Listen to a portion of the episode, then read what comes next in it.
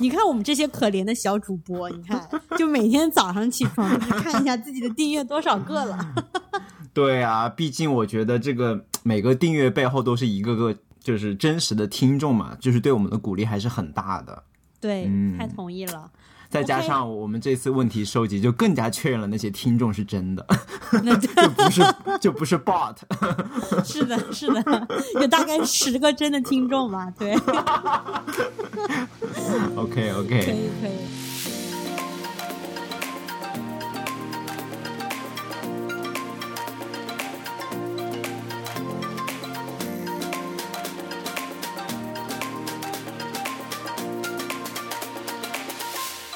大家好，欢迎来到三言两语，我是主播艾玛。我是主播 Harry。哎呦嘞，怎么这你一开始就来了个摩托车？我觉得这个可以录进去。哎，我觉得这个摩托车是来恭喜我们订阅一千，呜呼呜！呼，我觉得我们再不录这个一千订阅的特辑节目，我们可能就奔着两千去了。哎，但也没有那么夸张，好不好？我们只不过是奔着一千一去而已。Actually，、我们正在录制的这个时候，我们有一千零九十九个订阅者。啊，九十九了吗？嗯哼，我今天早上看还是可能九十七。哦，Oh my god！哇，你看我们这些可怜的小主播，你看，就每天早上起床 就是看一下自己的订阅多少个了。对啊，毕竟我觉得这个 每个订阅背后都是一个个真正的，就是真实的听众嘛，就是对我们的鼓励还是很大的。对，嗯太同意了。再加上我们这次问题收集，就更加确认了那些听众是真的，那 就不是就不是 bot。是的，是的，有大概十个真的听众吧。对，OK OK，可以，可以。对对，我们这次问题一共收集了对十一个问题，然后这期节目其实是我们跟听友们一起创作的一期节目，因为这些问题都非常的好，而且也都非常的丰富，就真的是什么领域的问题都有。嗯，对，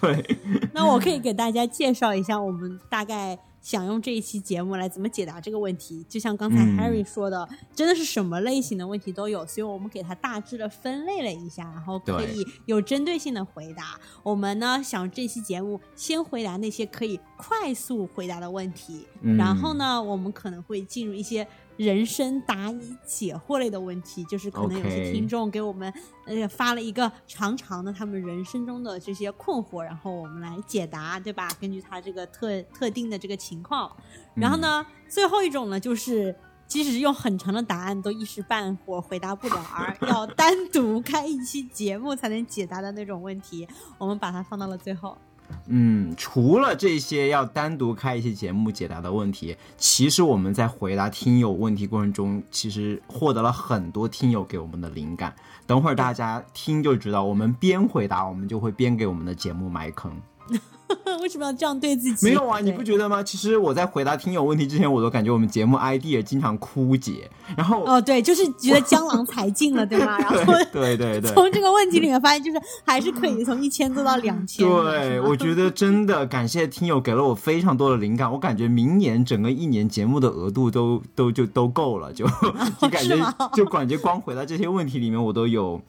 有那么十几个 idea，就接下来可以做很多很好的节目了，嗯，就可以靠不用愁一段时间了。听众了。Perfect，然后还有就是大家很关心的这个抽奖环节，我们会放在最后，我们会、嗯我会找艾玛一起来做一个现场的抽奖，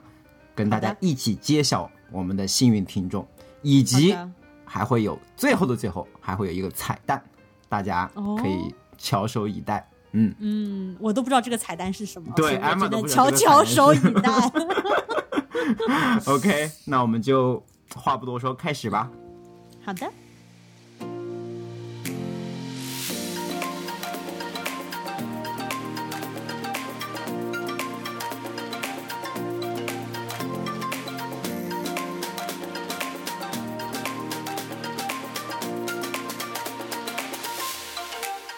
好，下面是可以快速回答的问题。第一个问题来自我们的听友 C C C C C C C L，也不知道多少个 C，然后就请问 艾玛和 Harry 主播，你们做这么久播客以来最大的收获是什么？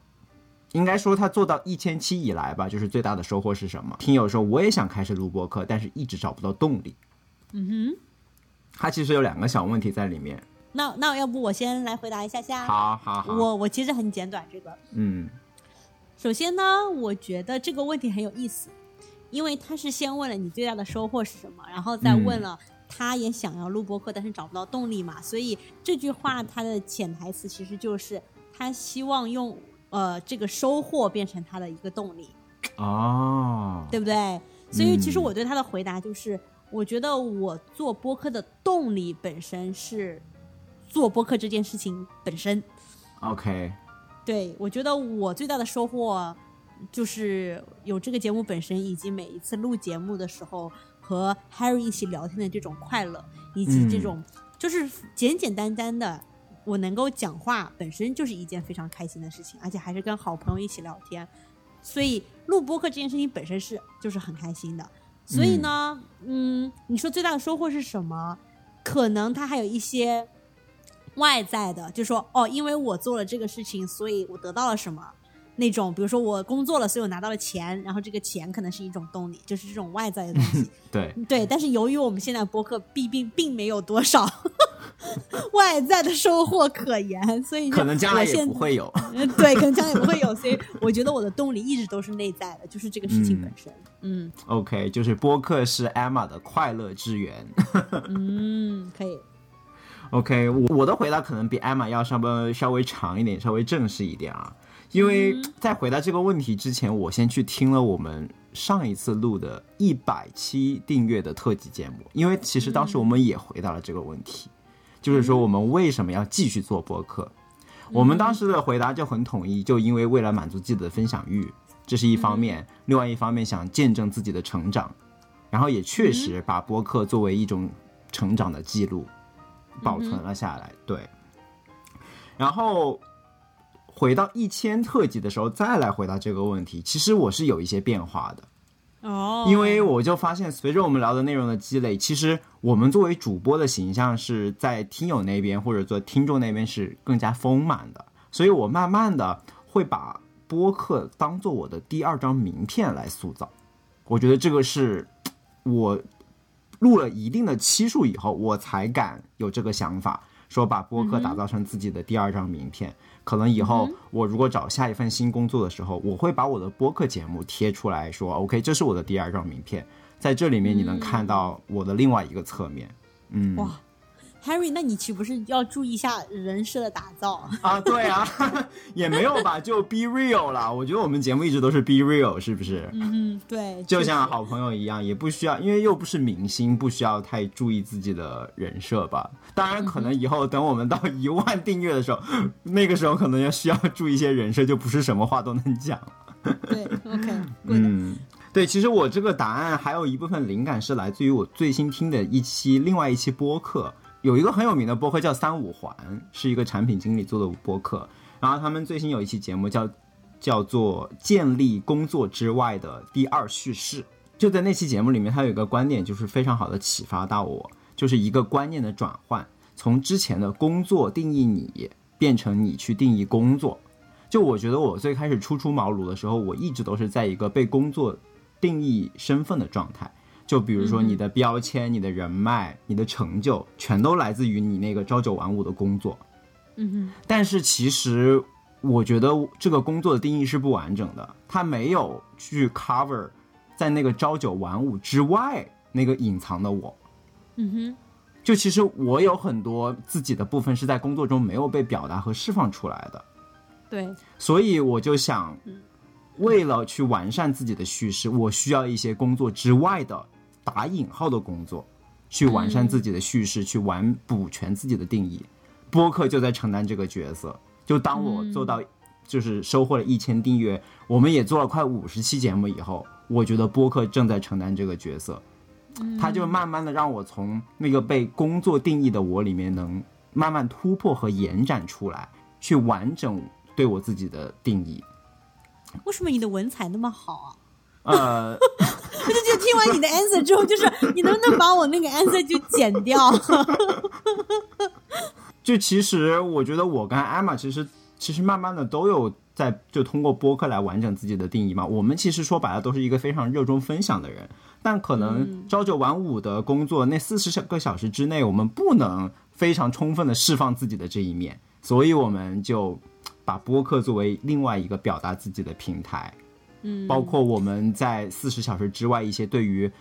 不是跟工作那么相关的一些关于职业发展的学习思考。我觉得尤其是我吧，就是我平常就是做技术工作的今我对不起，我一定要打断你。就是你不停的在说四十个小时，就是对我来讲非常陌生，因为对我来讲明明就是六十个小时。OK，对于我是四个小时，对于 Emma 可能是七十小时之外的一些对，来自六十到七十个小时以外，也谢谢。对，所以我觉得这个就是在这个一千订阅的节骨眼，我我去更新一下我的回答，就是我想播客可能对我来说是打造自己的第二份名片。因为 Harry 刚才讲了一个这么好的 answer，我觉得我不得不补充一下，就是因为 就是起来了，真的卷起来了，真的是，啊，因为我不是一周工作其实六十到七十个小时嘛，所以对我来讲，其实很大的一个问题就是我之前在第二大脑那期节目里面提到过的，就是对我来讲很大一个问题是我其实，在工作当中收获了太多太多的信息，嗯但是我其实实需要某一种就是输出的渠道去把它 formalize，就把它沉淀变成一种输出。嗯然后这个节目其实也是我输出很重要的一个渠道，就是它强迫我去进行一些思考，进行一些这种反思、回顾、总结，对吧？把它变成某一种结构，然后还可以分用分享的方式，用一种简单易懂的方式讲给别人听，对吧？因为当你要讲给别人的时候，就说明你已经彻底懂了这个问题，你才能讲给别人。对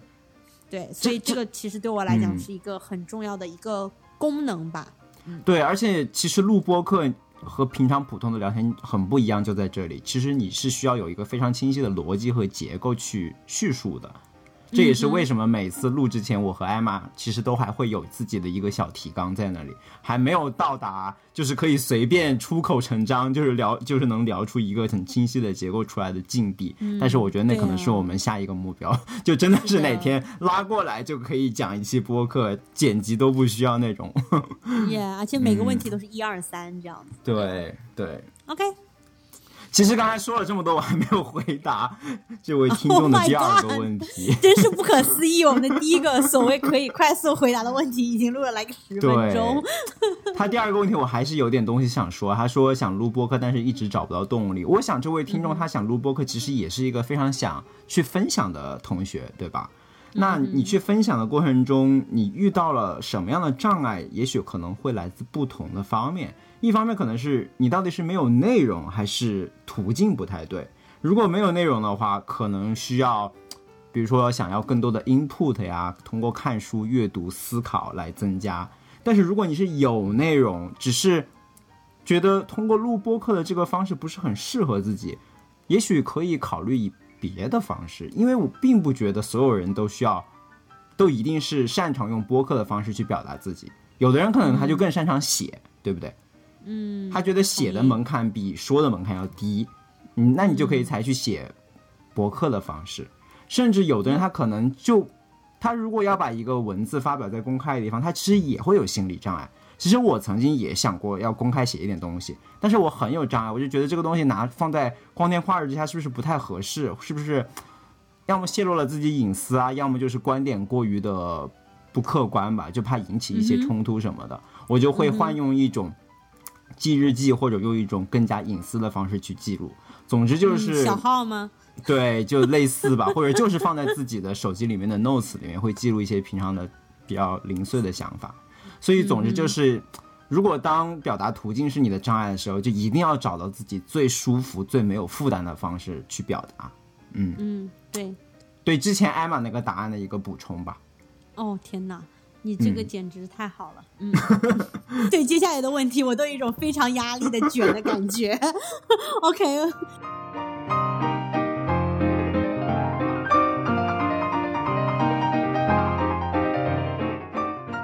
我们进入对第二个个问题，第二个问题我就没有答案，因为他是问 Emma 的。OK，可以可以可以，Thank Thank God。这个问题来自叫做 Tim 陈的听友，他想问艾玛，为什么北美有这么多的 PhD，这么多博士毕业生想去找咨询的工作呢？就感觉这些博士毕业生直接去对口的业界的工作也能收入很高，但为什么还是要去做咨询呢？是因为大家喜欢咨询吗？还是什么？嗯，其实这是一个很好的问题，而且其实这个是可以长到做出一期节目来的。就是 PhD 在求职这个方面，哦其实是有很多，就相当于学校和业界之间的这个 gap。这个嗯无论是就是 mental 的还是 skill 的这个 gap，嗯，但是呢，如果在这里要快速回答的话，其实就是取决于你是什么专业的 PhD。如果你是 computer science 的 PhD，、那嗯第一你很好找工作，第二你在 industry，你是在业界里面，你的收入也会很高。嗯但如果你是一个，for example，我的 background 呢是这个生物的 PhD，或者是嗯。可能我们大家所听说过的什么天坑专业之类之类的。OK，虽然我不同意这个说法，但嗯。是确实相比于 computer science 就是计算机专业的 PhD 来讲呢，业界的工作第一没有那么好找，第二在美国对于国际生来说，可能很多公司它不 sponsor 你的这个工作签证、啊 o k 然后第三呢，就是它的 industry 的收入其实没有 consulting 高，而且差距可能是在一点五到两倍这样子的一个状态。希望这个解答了 Team 陈的问题。下一个，下一个问题来自啊熟人了，算是 ridiculous。对，上次 ridiculous 还在评论区里面告诉我们，他们的名字其实并不是我们以为的 ridiculous，而是而是来自于《哈利波特》里面的一句咒语。嗯，OK，ridiculous、在这里有两个问题。第一个问题想问主播们平时休闲的时候都有什么爱好呢？第二个问题，请问主播如何看看待 work-life balance、内卷这些话题？嗯哼，那还是我先来好不好？嗯反正你好会给出一个更好的答案，对吧？你看，我们内卷起来了，哎，切题切题。平时的爱好，那我觉得我的爱好不是大家众所周知，就是躺在沙发上看电视，就是我的爱好呀。嗯，然后其实我还是很爱美食，然后我嗯喜欢做菜，我也喜欢嗯去外面那种就是探索 对好好吃的餐厅，然后我嗯爱也我也喜欢看美食纪录片。嗯，所以这个算是我一个很大爱好，所以其实是听上去就是我的爱好就是享受，耶、嗯，总结一下的话就是爱享受。哎，那我感觉其实艾玛，你可以把你吃过那边好吃的湾区的这个硅谷这边的餐厅，也可以开期节目跟大家介绍一下，嗯，拓展一下我们的业务。耶耶耶，可以可以可以，嗯，说不定可以开个小红书账号什么，是不是？哎，对，然后我这边的话就爱好，我喜欢听播客吧，这个我觉得算是当主播以来的，也算是一个素养，基本素养。嗯确实听很多播客，小宇宙上统计，我现在已经听快六百小时的播客了吧。嗯，嗯听上去就是你的工作就很闲，耶、我不是工作的时候听播客，我是下班路上听播客，好吧？耶！但是就是你下班不需要直接去睡觉，像我这种，所以你还，所以其实这个你发现没有，这个爱好和如何看待 work life balance 其实是很相关的。联系在一起的。对如果 work life balance 太太差的话，可能都没有资格回答第一题。对，真的就是，嗯，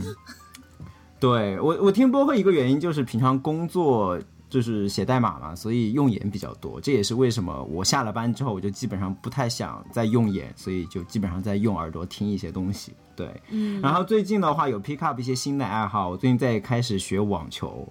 因为嗯这个这个爱好是疫情开始培养起来的，就大家知道疫情以来，就那些室内的运动都不能做嘛。之前我是打羽毛球的，艾玛也打羽毛球，但是疫情以来这些就不行了，所以就开始想怎么样做一些室外的运动。再加上旧金山是一个网球场非常多的城市，基本上隔几条街就有一个社区的网球场，那种免费的网球场。对，以及网球好像已经慢慢成为了硅谷这边 social 的一大方式，我也感受到了一些 peer pressure，感觉不会网球好像都都平常都缺乏一些谈资，所以就是新嗯这又是的联系起了内卷这个话题。啊，所以这是最近新 pick up 一些爱好，对、嗯。啊，然后第二个问题是关于 work life balance 的这个很难回答，因为我觉得这个问题并不嗯。specific、但是呢，如果要我猜测，我要去怎么 approach 这个问题的话，我觉得不管你的 work life balance 怎么样，以及就是内卷什么，就是说白了，就是你要清楚你自己真正心里想要的是什么。也是我最近跟 Harry 聊到的一个，就是那个五个为什么的那个 framework。right？、嗯我们可能将来会开一期节目聊这个。嗯，因为我觉得就是不管你在 work 里面在寻找什么，你在 life 里面在寻找什么，你希望有什么样的 work life balance？为什么 work life balance 对你的个人来讲这么重要？以及为什么你 care about 别人在做什么？你为什么愿意卷在这个东西里面？然后你内跟你内心真实的想法相比来讲，你更 care 哪一个？我觉得这个题都是用这个五个为什么的 framework 来去问自己。这个也就、嗯我就也只能回答这个问题到这个程度了呀。对，因为确实听友问的这个问题就比较呃比较 general 吧，我也就 general 的说一下我想到的一些点吧。就第一个点就是，确实最近 work life balance 有一个让我想到最近我们团队的一个小变化。嗯就我们团队对 manager 打分的时候，对经理打分的时候，它有一项就是 work life balance，就是你这个 team 的 work life balance 怎么样。然后疫情期间，我们 work life balance 其实是有变差的，就是导由由于大家 work 和 life 的这个边界越来越模糊嘛，就反倒 work life balance 变差，然后导致有一个 quarter 我们 manager 在 work life balance 上得到的反馈极其的不好，就我们都是低于整个公司平均分的水平。于是，我们的 manager 就是出了一个什么招来解决这个问题呢？他就直接每个月给大家放一天假。就我们本来我们公司每个月是有一天例假的，就就可能这个说法不太对啊，但确实就是自从疫情以来，每个月都会公司都会有一天的公司假。然后我们的 manager 就说：“OK，、为了提高我们自己组的 work-life balance 的水平，我们决定买一送一，公司放一天，我们 team 里面再放一天。”嗯，然后自从有了这个公司假以后，这个 work-life balance 的分数就再没有低过，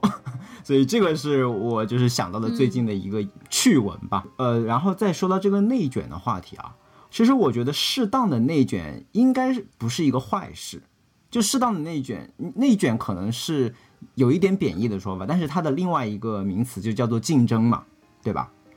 而适当的竞争，我觉得是好的。比如说我们最近 team 里面。就其实有慢慢开始引入一些内部的竞争，就为了达成同一个目标，哦我们会，我们 manager 会故意想要保留两套方案，然后让这 A、B 两套方案去 compete，去比谁的方案好，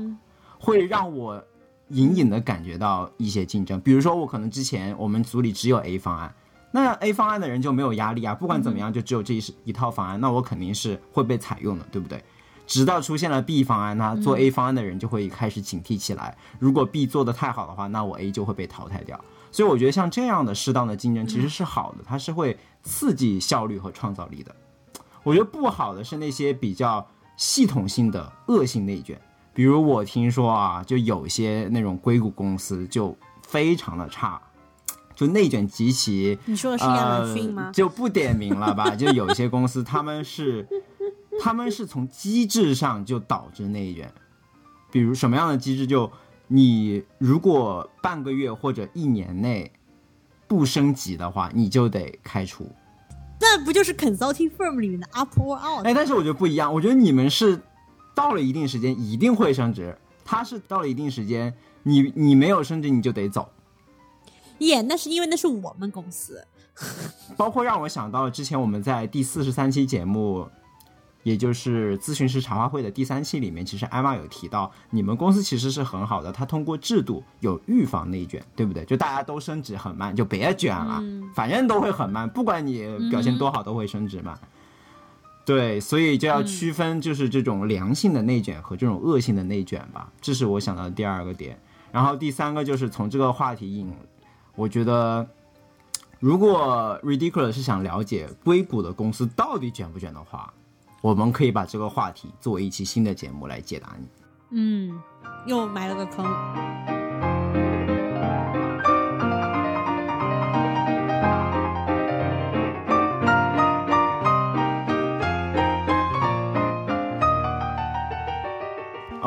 下一个问题来自好无聊蛙，青蛙的蛙啊，这还是给艾玛的一个问题。想问艾玛有考虑过 MBB 的 exit opportunity 吗？会考虑 PE 或者 VC 吗？还有身边的同事之后都跳到了哪里呢？谢谢。Yeah，again，这个问题其实是一个完全可以做成 N 期节目的一个问题，就是专门聊 MBB 的各种 exit 哦 option，、对不对？嗯，但是呢，我在这里很简短的讲一下，就说 Of course，我会去探索有不同的 exit opportunity，还有身边的同事之后都跳到哪里。其实有一有个很好的资源，就是每次有人走的时候，他们都会发一个嗯 goodbye email。他们会发啊，今天是我的最后一天，我很感谢这些人给我的帮助，然后之后我会加入哪个哪个公司，然后在哪里哪里做什么什么，所以我把那些 email 就全部都存好了。也就是说，将来哎，如果我要走了，我就可以找我这些前同事们，而且，嗯、就知道他们去了哪儿嘛，然后可以总结一下。因为我们是在硅谷这边，所以其实有很多那种跳去嗯。startup 的，然后在 startup 里面开始的话，你的 title 可能会高一点。也有那种去可能比较传统的一点的大厂，比如说什么 Salesforce 啊、LinkedIn 啊、Google 啊、Microsoft 啊这些，然后呢，就可能一般是做一些 strategy 啊或者 business operation 啊这样的一个职位。但是如果你是 startup 呢，你可能就是那种，就可能我这个级别就已经可以做到什么 chief staff 啊、director 啊这一之类的。嗯，然后这里面 specific 还问了一个会不会考虑 PE slash VC。PE 就是私募股权，VC 就是嗯风险投资。OK，嗯，我不会考虑 PE，我会考虑嗯 VC。嗯，但是是不是在我马上的这个 career option 的下一步就考虑 VC 也不一定，因为我觉得，嗯，我觉得投资是一个你不用非得在 career 非常早期的时候就可以做的事情。很多时候 VC 其实就是我觉得它的难点不一定是发现一个好公司，而是你发现了好公司之后，这个公司愿意收你的钱，OK，因为事实上市场上是钱比好的项目要多，所以其实是钱追着好的项目走。所以，呃，我觉得很多时候，如果你在你做 VC 的话，如果你有很很多的人脉，然后你已经对这个行业有很多的了解或者是积累，你更有可能那个 startup 愿意接受你的资金，因为他们觉得你作为一个投资者，可以真正的帮到他们。OK，对，所以在 career 的非常早期做 VC，我不一定会就是说不不能算是我的那个 exit option 里面嗯排很高的吧。然后 PE 我完全不会考虑，然后主要的原因就是，呃，我其实非常在乎一个公司的这个 culture 还有嗯 diversity、然后在美国这边的话，PE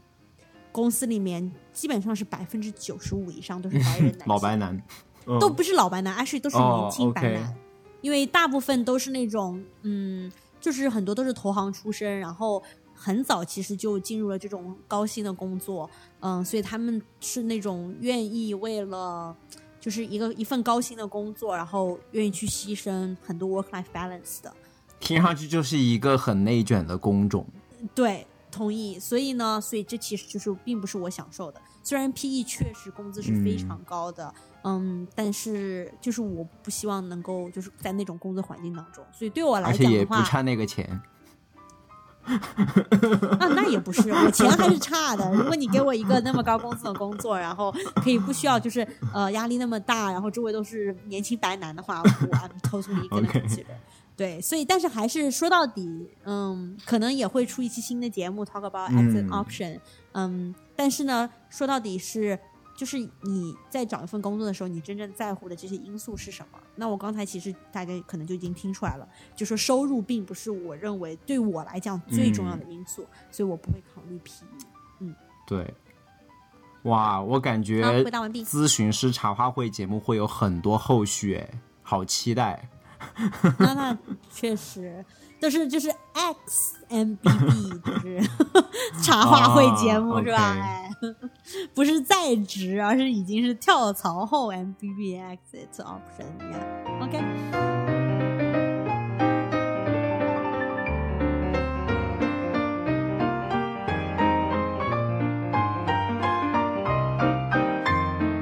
下面这个问题有深度了啊，来自我们的听友 Charlotte，哎呀，夏洛特非常烦恼。然后他的问题是，最近的新闻让我感觉世界好糟糕，想问两位主播，会觉得 the best is yet to come 吗？就是更好的还在前就。一个最好的世界还会到来吗？那我觉得 Harry，要不你先回答一下？我觉得首先看你觉得这个糟糕的点在哪里吧。如果要问我的话，我可能会觉得它糟糕的地方在于这个世界看上去在走向分裂。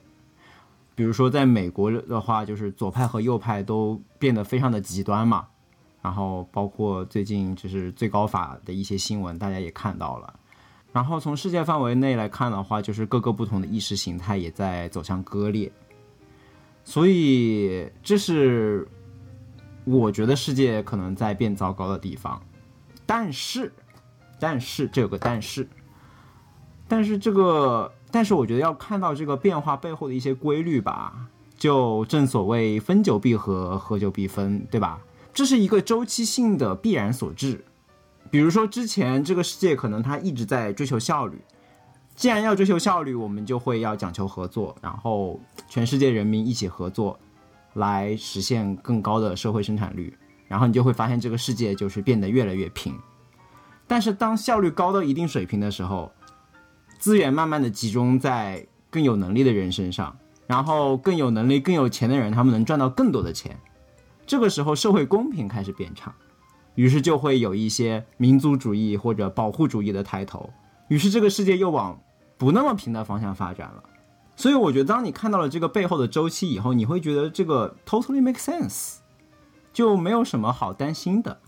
反倒我会认为，有生之年能看到这么一个历史，能经历这样一个历史发展的周期是非常幸运的。因为当你能活过这个周期，或者说穿越这个周期之后，你会有一个更加宽广的见识，会有一个更加淡定的心态。这个可以有一个不恰当的比方，就是炒股啊。你看过再多的炒股书籍，穿越牛熊？对你看 你看过再多的炒股书籍，你都不如经历一次股市的过山车来学得快。只有经历过一次股山股市的过山车，你才能获得真正穿越牛熊的本领。然后就像我一样，开始老老实实的定投大盘。或者是直接把钱放入储蓄账户。对，对，就是在这个过程里面你要看到它的周期性，要看到哪些是你不能控制的，哪些是我能控制的，然后就去专心的去控制那些我能控制的。比如就是现在股市下行，我不能控制它继续下行，我也不知道它什么时候能回头。那我能控制的就是增强自己的抗风险能力，我就去定投，我就去把它转换成储蓄，cash 为王，对吧？所以这个是我的一个回答吧，就是看清背后的周期性，知道世界的周期变化就是它的常态，然后去拥抱这种变化，然后控制自己能控制的，调整好心态。哎呀，我觉得你的回答就又一次比我高级很多。不要捧杀，不要捧杀。穿越牛熊弄来了，真的，我跟你讲，我我其实我的世界观就非常的狭窄，你知道吧？嗯，我可以来回答一下这个问题。其实 Charlotte 在问这个问题的时候说，最近的新闻让我感觉世界好糟糕。他在问这个问题的时候，我猜那个时候最近的新闻其实是唐山那个 OK，而且实话实说，the best is yet to come 吗？我觉得不是。嗯，就比如说，我觉得这个，比如说至少美国的经济 recession 是 for sure gonna happen，然后或者 is already happening，嗯，然后这肯定会影响全球的经济，然后在经济不好的情况下，很多时候各种更坏的事情就会比如说裁员，哎，对吧？嗯因为当，或者就是说，当经济收紧的时候，大家日子都不好过的时候，你影响的就不仅仅是嗯经济了，而是很多其他，就是可能政治啊之类相关的都会有嗯有问题。然后呢，我为什么说我的世界观很狭小呢？是因为我就是一个我觉得这个世界就是很糟糕的那样一个人，就是我的底层世界观是非常黑暗的。我觉得这个世界就是很糟糕的，这个世界就是很黑暗的。比如说唐山那个事情，我们之所以会发现，是因为之前世界很好吗？只是他最近变差了吗？不是，因为那些人他们之前就在做这些坏的事情，只不过就是没有人报道出来。然后最近就是哦，因为有这个监控摄像头拍到了，哦然后这件事情被传播出去了，所以我们才知道。所以我一直觉得，我觉得这个世界 is never about like being 嗯 fair 嗯 to 嗯嗯 everyone，or 就是 it's always about 事事情应该是往好的方向发展，所以它就要往好的方向发展。我觉得很多时候就是因为各种各样历史的原因，或者是嗯事物发展的规律，这个事情就是它是存在的，然后它就是发生了。并不因为我们希望这个世界变好，或者是这个世界应该是公正的样子，所以它就是公正。所以我觉得我的世界观其实是非常黑暗的。OK，但是在这种非常黑暗的情况下，我并不会觉得很哦抑郁，就是因为，yeah，这个世界是很黑暗，是很糟糕，有很多 shitty things happening all the time，而且这个世界本来就是这样 so shitty、嗯 all the time。但是呢，我还有一份工作，我身边有我爱的人，我有一个播客，我跟我的好朋友一起嗯聊天。我觉得我在这种这么烂的世界里面，还是有好的事情发生在我的身上。我觉得我每天就是只有感恩可说，这个就是我去怎么面对这个世界的。就这个整个大圈子可能很污浊，但是你的小圈子里面还是有很多阳光的。嗯，而且就是我从来没有抱着一种就是这个世界本来就应该很好，所以我对他有一种期待，我对他就是毫无期待，啊你知道吗？就我觉得他就是有很多很多糟糕的事情，有糟糕的事情是正常的，但是如果有好的事情的时候，你就是为他开心。嗯嗯哼，而且我觉得总结一下刚才艾玛说的一点，就是其实并不是说世界变得糟糕，而只是说糟糕的信息传播的更快了，所以让你感觉更糟糕。这里其实有一种，有一，如果你真的就是觉得这些信息让你很心烦意乱的话，为何不考虑就是少看一些这种负面的新闻呢？或者说少刷一点这种信息流，对不对？其实也可以让自己的心态保护的更好一些。我并不觉得这是一种鸵鸟心态吧，其实鸵鸟心态可能是一种负面的去回避，但是像这样一种减少对这种不必要的噪音的摄取，这个我觉得是一个很正面的保护自己的措施，然后去专注在更多自己身边的这种小确幸上，让自己快乐。嗯嗯，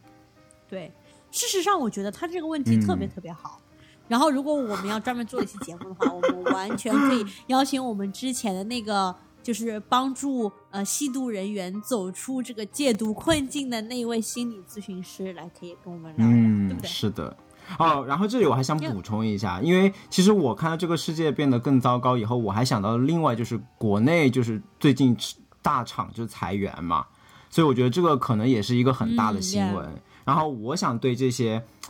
担心裁员或者说不小心就是中招的这些人，我就想说，其实哪怕是裁员的话，也并不一定是什么坏事儿，就可能你在因为。我之所以有资格说这个话，是因为我真正的被裁过。对，这个真的就是由于一些非常偶然的因素，我也被裁过嘛，我也经历过被裁员的这个心情。但是我当时的一个 lesson 就是说，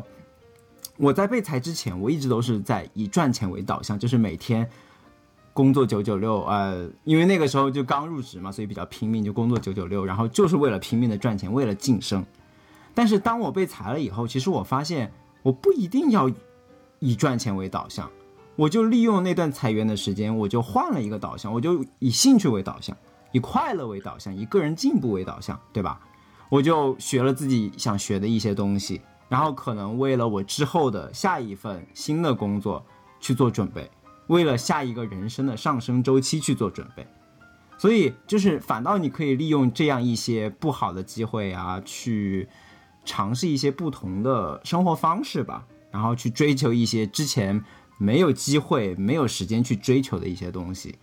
然后为下一个上升周期做准备。因为就回到我的第一这个答案，我就是觉得世界还是周期性的，虽然很糟糕吧，但是我觉得它也是有周期的，所以不是 the best is yet to come，但是我认为是 the change is yet to come。So always prepare for the change。嗯，对，因为 change is always coming。要哇，OK，就是没有想到我们可以快速回答到五个问题，就已经录了四十多分钟。OK，那我们接下来要进入人生答疑解惑吧，我的妈呀，怎么办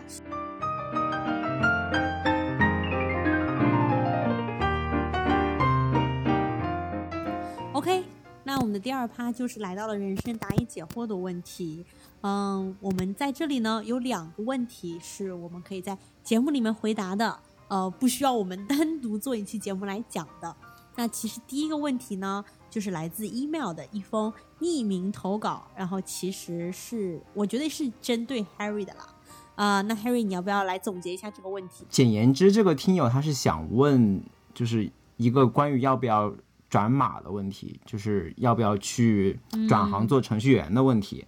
他说他现在是一个本科五年的专业，然后由于这个专业当时高考填志愿的时候，觉得这个专业很高大上，所以就兴冲冲的填了这个专业。但是万万没有想到，这是一个熬夜加班很辛苦的专业。然后这位听友由于受不了国内这种零零七的工作，就比九九六还惨的这种工作以及不成比例的报酬，他就选择了来到美国，想尝尝试一些转型吧。首先，他先在美国是读的原来本专业的研究生，但是来了美国这边，受到硅谷的这种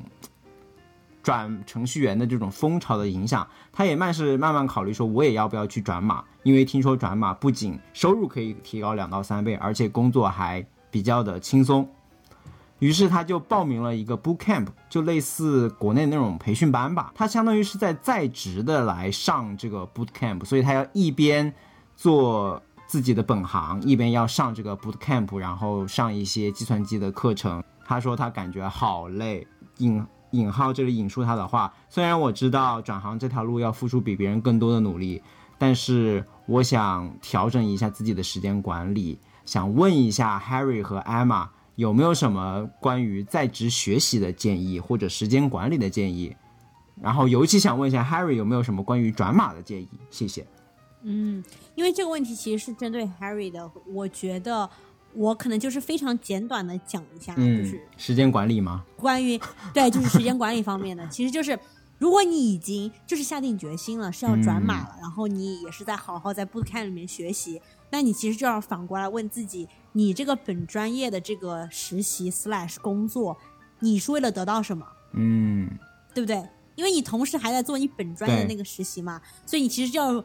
是深入灵魂的拷问：我从这里面要得到什么？然后我怎么样花最少的时间和 efforts 得到我想要得到的那个东西？然后我用剩下来所有的时间去做我真正要一头埋头要做的转码的事情。这个就是我唯一的一个时间管理方面的这个建议吧。其剩下的是关于转码的，我觉得 Harry 会有更好的建议。关于转码这里，其实刚才 Emma 的建议我要 echo 一下，就是其实转码，说实话它并不是很难，但是它是因我说的它并不是很难，因为它是一个非常标准化的面试。你不管什么人，你只要通过了这个面试，你都可以获得一份程序员的工作。在美国是这样的，甚至对你学历的要求也慢慢降低了。比如说我们公司好像现在就是专门会去这种 boot camp 这种培训班招人，他都不需要你有一个什么计算机的本科学位或者研究生学位，所以其实门槛是没有那么高的。但就由于它是一个标准化的一个面试一个考试，所以它一定是需要大量的练习，一定是需要投入大量的时间在里面。所以我的建议是，该脱产的时候一定要脱产，不能就是又要 B 又放不下 A，这个时候你可能就没有办法全身心的投入到转码的这个过程里面。所以我不知道你的暑假实习是不是必要，但是如果你下次还有遇到类似的纠结的情况的时候，我是会推荐你就脱产转码，而不是一边实习一边转码。呃，不过这里非常恭喜你啊，已经迈出了转码的第一步，就是报名了这 boot camp。就确实，我觉得这个 boot camp 应该就够了，剩下的就是要花更多的时间去练习。然后另外一个关于转码的建议就是，这里又要 echo 一下我们之前的专门讲过一期选专业转专业的节目嘛，就我们的零零零四四期，当时 Emma 就 set a very good example，就是要怎么样的弯道超车，而不是要一次性步子跨得太大。所谓弯道超车，就是要利用自己已有的专业的优势，然后找到你本专业和你想转的那个方向的一个交叉点，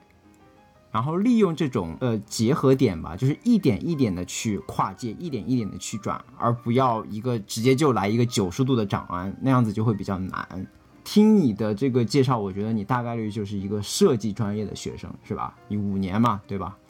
然后五年从事，我其实有也有认识过一些设计专业的学生，他们去转码，他们确实有一些比较好的 example，就是会首先从 UI UX 的这种用户交互设计的程序员开始做起，包括一些偏偏前端的一些开发，都会需要非常多的设计功底。如果你能用好自己现在这个设计的功底和优势去转码的话，会相对来说更加轻松一些。我知道我之前有认识学设计的朋友，他就会去做一些图形渲染的工作，像现在做无人车嘛，无人车里面都要做地图、高精地图，然后就设计很多这种三 D 渲染啊、三 D 建模的工作，这些我觉得也也多多少少能用到你学设计的一些之前的技巧吧。这些优势可能可以为你去找这样的工作能获得一些加分。然后，另外在时间管理上，其实说实话，我觉得在职学习是很难的一件事情，很难很难，就是一心二用，一边工作一边学习，除非你真的是超强的时间管理达人。因为我也有尝试过，说我每天工作工作之余再花点时间去学自己，去补足一些自己的短板，学一些其他的东西，但我发现实现起来非常的难。这所以就回到刚才那个答案，就该脱产时还是得脱产。比如说，如果我要真的想学一个东西，我要上一个课考一个证的话，我可能就真的就请他两个月，不是请他两个月不现实，就请他两周的假，然后去百分之百的去投入到这件事情里面。对，嗯，其实他在他的这个问题里面提到说，有的时候我感觉到我每天下班很累，嗯，有的时候嗯就已经很想睡觉，对吧？不是说嗯还可以在练习，所以我我在节目当中也提过，我几乎从来不做时间管理，因为我觉得最重要，到最后限制你的是精力，而不是你真的有多少时间，所以你应该更多的去注重精力管理。嗯，哎，那说到精力管理，我这里有个小 tip 我要分享一下，嗯哼，就是你要把每天精力最好的时间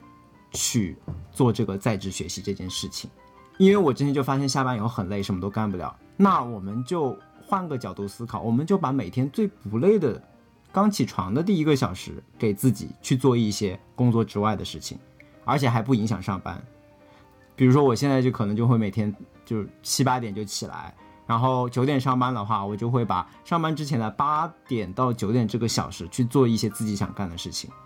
这样你会就会发现实现起来要轻松很多，因为你一早起来是精力最充沛的，就没有任何借口说我可以去偷懒，或者说我累了。所以，如果你实在不行要在职学习的话，我会建议你把这个时间窗口挪到每天起来的这个黄金时间去进行一些工作之外的学习。同意，讲得非常好。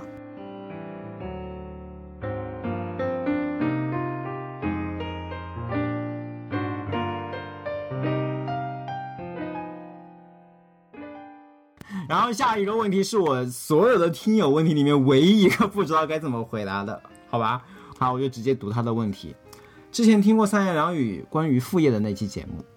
在国内有一种考证挂靠，比如说二级建造师证，只要考出来挂靠在别的单位，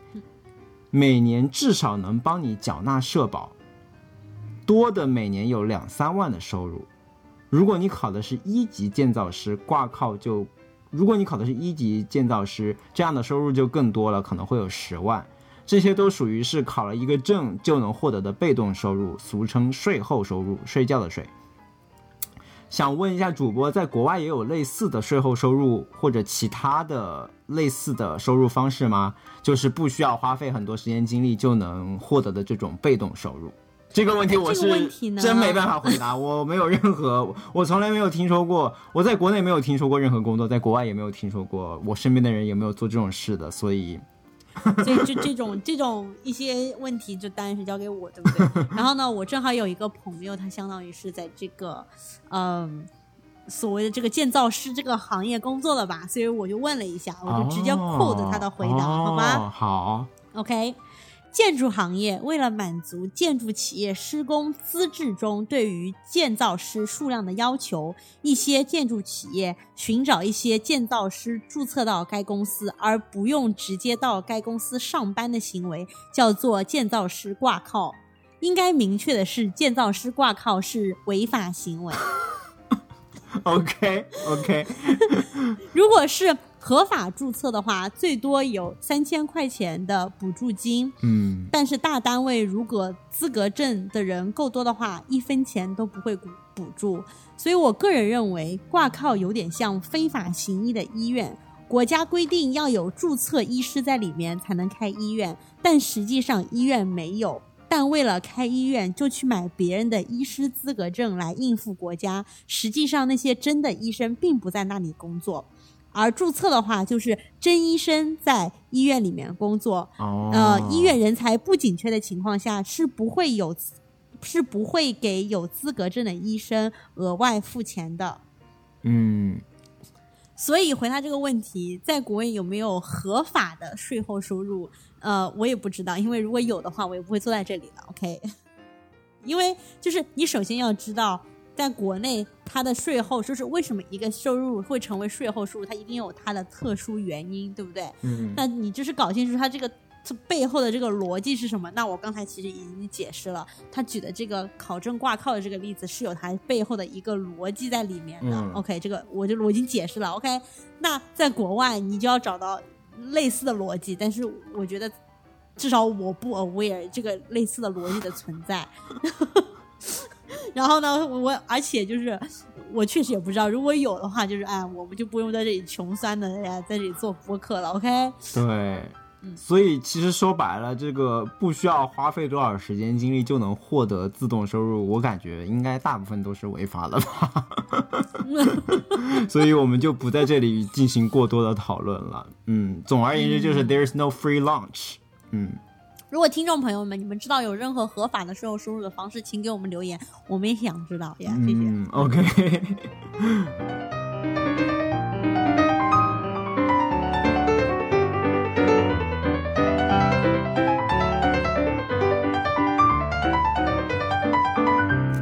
OK，那我们这个最后一趴呢，其实就是想给大家预告一下，我们收到了一些问题，我们觉得这些问题特别好，然后真的是没有办法在一期节目里面给大家解答这些所有的问题，他们都是嗯值得专门用一期节目来好好的，可能甚至要找嘉宾来聊一聊的那样的问题。嗯，那 Harry，你来给我们预告一下，有哪些问题我们是会专门用一期节目来解答的呢？这边一共有三个这样的问题。第一个问题是专门问 Emma 的啊，然后第一个问题是给 Emma 的。这位听友他是有一些关于咨询师写简历的问题。之前他听了我们关于简历和面试的两期节目，非常感兴趣。但是关于咨询师的简历，他想好好的再问一下 Emma，因为他不清楚他现在的简历有一些经历到底要不要放在简历上，他觉得不够突出亮点。就是关于这个经历的取舍很不确定，而且他非常详细的就是写出了一些他想放在简历上的经历，想请艾玛来评判一下这样的经历到底值不值得放在简历上。嗯，我觉得这位听友就写的很详细，也写的特别好，就值得我们专门花一期节目来把它作为一个例子来聊一下咨询师的简历应该要怎么样写。OK，那就大家敬请期待吧。哇，这位听友好幸运啊，直接会被被当做一个教科书样的例子来被讲解。嗯，那还不是因为他成为了你要认真的给我们写了问题，对不对？嗯所以就是天道酬勤。OK，，OK，、呃，那下一个问题呢是来自嗯好无聊蛙。嗯嗯，他希望茶话会有机会可以找一找 MBB 的 data scientist 或者 analytics 的嘉宾聊一聊，比如说 BCG Gamma、McKinsey 的 Quantum Black 啊，还有 Bain 的 Advanced Analytics Group。嗯，也很好奇，呃，这些嘉宾他们跟 Harry 在 industry 做的 machine learning 这个机器学习的会有什么不一样的地方？那我们就需要找到这样的嘉宾，然后让 Harry 混进我们的咨询师茶话会，和同行们一起聊一聊 AI 在就是工业界和咨询界的不同的应用。嗯哼，对，其实 Harry 也对这个问题非常好奇，我非常好奇，在咨询行业里面，他们到底想用 machine learning 用机器学习想解决什么样的问题，应该会跟我在解决的问题很不一样。所以非常期待能在未来混进一期咨询师茶话会的节目，来好好聊聊这个问题。好的，然后呢，接下来一个问题是来自卡修，他是想问一下 Emma 和 Harry 对 investment bank，就是呃投行里面的 quant developer 怎么看？因为他这位听友呢对算法和金融都比较感兴趣，然后觉得做这个 trading algorithm 就是嗯交易算法应该会觉得很有趣。但是又听说呢，在这个金融公司里面的这种信息程序的部门，其实要比科技公司的这个码农的这个技术要落后很多。嗯所以对于以后的职业发展呢，他其实有点担忧。嗯，就是怕做 trading 的话，可能就是不能学到最新的科技。嗯，所以想要呃问一下两位主播对这些不同职位的发展前景要怎么看？我觉得是非常好的问题。所以呢，我也需要找到我身边的这些 connection，找到一个在嗯 investment bank 里面做 content developer 的人，然后再让嗯 Harry 跟这样一位嘉宾好好聊一下，对比一下，对不对？嗯，对，是的又，是一期三百六十行的节目啊，很期待。对，我们可以把某位矿 developer 请到我们的三百六十行来聊一聊，到底有没有这个所谓的行业壁垒？对，OK，那以上就是我们收到的非常好的听友问题。我觉得这些问题真的就是我要改我第一个问题的答案。我最大的收获是什么？我最大的收获是哦，收获了这些听友，嗯，这些听友给我们提了这么好的问题，然后让我觉得很暖心，然后也能够参与到听友的成长的过程当中，我觉得是我最大的荣幸，最大的收获。哇，你这个 callback 真是高级了。嗯，谢谢你，我很真诚的、哦。嗯，而且我们这些听友不仅给我们提供了非常多的灵感，而且还给了我们非常多的鼓励和夸赞。我们下面这一趴就来听听我们的听友夸夸。嗯，好的，那我们就一人读一句，好不好 OK，yuxv 九 i 这位用户说，特别喜欢 Harry 和 Emma 的节目，是我画图工作时候的精神食粮。嗯，非常荣幸能成为你工作时的背景音乐。然后下面的夸夸来自于小帅 FM，恭喜了一百订阅用了二十期，再来二十多期到了一千订阅，可以期待三言两语再来二十期节目到一万订阅。啊，不得不说，这位听友对数字非常的敏感，居然一眼看出了我们节目订阅数背后的指数增长曲线。那我们就托你吉言，再接再厉啦。嗯，同时小帅 FM 好像也是一位生活在北美的播客主播，他他的他的播客好像更偏故事性，然后相当于是一个北美的生活图鉴这样的一个节目，所以感兴趣的朋友也可以去关注一下他哦。嗯哼，OK，那下一位听友是来自 email 的主播们，你们好，我被那期谈论第二大脑的节目被惊艳到，艾玛在这里表示谢谢。而很多人都被惊艳到呃，了。我我继续读，OK，他由此入坑了三言两语播客，以及在 Notion 中实践第二大脑。现在呢，我也陆陆续续听了你们很多期的节目，感觉每一期都能给我带来很多的收获和思考。非常感谢你们做了这个节目，也希望你们可以一直做下去，因为三言两语已经成为了我热血奋斗时候的精神食粮。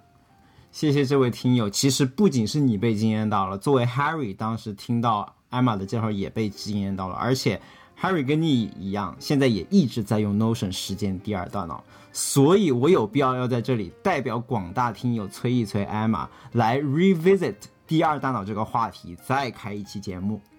我都不用你催我吧？你不是一直在用第二大脑吗？那我们不是可以让你可以来 revisit 一下第二大脑吗？哎，我们一起来 revisit 一下吧。嗯，好的。OK，接下来的最后一个夸夸评论呢，又是来自 email 主播 Harry Emma，你们好呀！恭喜一千订阅了，一直都在关注你们的节目，几乎你们的节目都听了一遍。工作的时候、走路的时候、有点迷茫的时候，你们的播客让我觉得可以吸收到新的知识。两位主播的互动也很幽默，也常常治愈到我。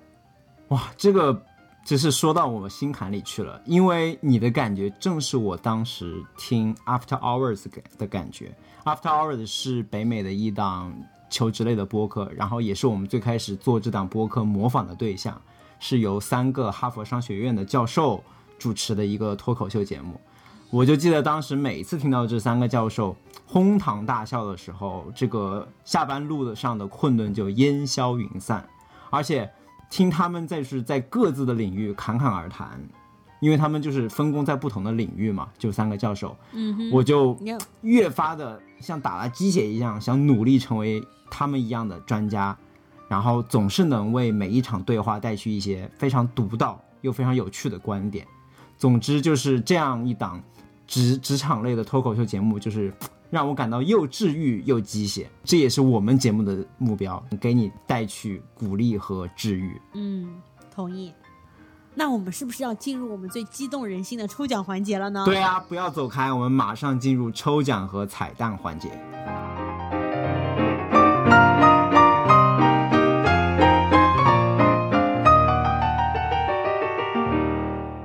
OK，这个抽奖环节其实很简单啊，我们一共有十一十一位听友给我们寄了问题，所以会在这十一位中产生两位幸运观众。算一下概率，每一位幸运、每一位听友抽到奖的概率大概是百分之十几吧，还挺高的。嗯然后我们的抽奖方式，我们按照收到问题的时间顺序，就是给这十一位听友编号一到十一，然后我们就会，我和艾玛就会从一到十一里面分别抽取一个随机数。如果嗯，我抽到的随机数跟艾玛的一样，我就会再抽一遍。好的。嗯，那我们要我要怎么来做这个随机数啊、那现在艾玛，请你打开 Google 首页，它也可以直接有生成随机数的功能，啊，我就搜随机数，你就 random number 吧。OK，我试一下等一下，我这有点卡。random number generator。OK，那就是 minimum one max 十一，对不对？然后我们就三二一一起 generate 好吧？好，三二一，generate。OK，嗯，为什么为什么它卡住了？我这边有答案。我抽出的是我抽出的是九。我抽出是四，OK，那那那就不用再抽了。那我们就恭喜四号和九号听友，虽然大家也不知道是谁。我和 Harry 刚才看了一下，四号和九号对应的分别是好无聊蛙和咖修这两位听友。恭喜两位听友获奖，我们之后会联系你们，然后索要你们的地址，然后把礼物寄到你。好的，那接下来这个神秘的彩蛋环节到底是什么？为什么连我都不知道？其实我们在一百期特辑节目的时候，我们也有一个彩蛋。当时的彩蛋是我们开终于开通了我们的邮箱，然后可以跟听友进行互动。然后这一次的彩蛋是什么呢？就是大家知道我们节目最有有一个非常特色的点是我们的 picks，嗯，但是有一个问题，由于我们现在订阅数在蹭蹭往上涨嘛，对吧？所以，所以对于那些新订阅我们的听友们，他们可能就是会错过过去的 picks。如果他要去翻的话，就得每一期节目里面去翻。所以呢对，，Harry 就把所有我们过去的 picks 进行了一个整理，放在了一个 pick 银行里面，然后作为一个网页呈现出来。所以 Oh my God, this is the best gift. 所以，对对对对对，所以以后大家可以直接去访问我们这个网站，能看到我们过去所有的 pics，而且我们都进行分类整理。嗯，不是你，我们是你，你 你竟然已经把分类整理了是吗？哦天哪，我能看一下这个网页吗好啊，？OK，那 Harry 分享的这个 page 里面，我看了一下有这些分类，比如说，呃，我们推荐了一本书或者一部剧、一首歌，呃，一些文章、一期播客，呃，一些小玩意儿，一些东西。OK，还有是 A P P 和一些妙计啊。我发现我分享了很多妙计，哎，就是那种生活小妙招之类的。嗯对，啊、天哪，这个真的是很棒哎！而且你还把那个它对应的级数，就是给它哎联系对啊，如果就是如果有听友友对这个、这个 pick 背后的故事很感兴趣的话，他就可以搜索到相关的节目序号，然后再去回听一下。对，其实剧透一下，这个 Pixbank 的 idea 其实也是在致敬我们的 After Hours，因为 After Hours 它那个播客它自己有个网站，你就可以在那个网站上面就是搜到它每期节目的 Pix，嗯，嗯，所以太好了。也算是给你看，有一有一个会写码的朋友，虽然虽然这个不需要码嘛，但是就是对，但是就是会觉得就是我们的 skill set 非常的互补。嗯，所以我之后会把 Pix 这个 Pixbank 的 page 放在我们的 show notes 里面，欢迎大家去多多访问，然后看一下有没有一些 pick 是你曾经漏掉的，因为我相信我们大部分的 picks 都是不过时的。好的，太感谢 Henry 了，这个彩蛋真的很棒。我觉得我们的节目真的是越做越好。不知道我们这些五千订阅、一万订阅的时候会有什么样子的彩蛋？会有什么样的大招在后面是吗？对，大招！哎呦妈呀！OK，敬请好的期待吧。嗯，是的，敬请期待。我觉得我们节目又完成了一个里程碑。没错。呃，我想在这个地方特别的感谢一下，呃，在我们节目刚开始的时候，我身边的这些朋友，嗯、对我们的支持，因为我知道那个时候我们的节目没有人听，然后我把这些节目硬推给你们，你们都坚持听完了，然后我们现在，嗯、订阅数也慢慢慢慢起来了，我就想特别感谢一下那些在我们节目最开始早期股东们到对。对早期股东们一直支持到我们现在，嗯、非常感谢你们。嗯，，Emma 和 Harry 爱你们。入股不亏。嗯，对，好的。那最后还是一如既往的，无暇与君一席，有缘三言两语。想听到更多关于美国职场的正经闲聊，欢迎订阅我们的节目。如果喜欢我们的节目，也欢迎分享给你身边的朋友。咱们下期节目见，拜拜拜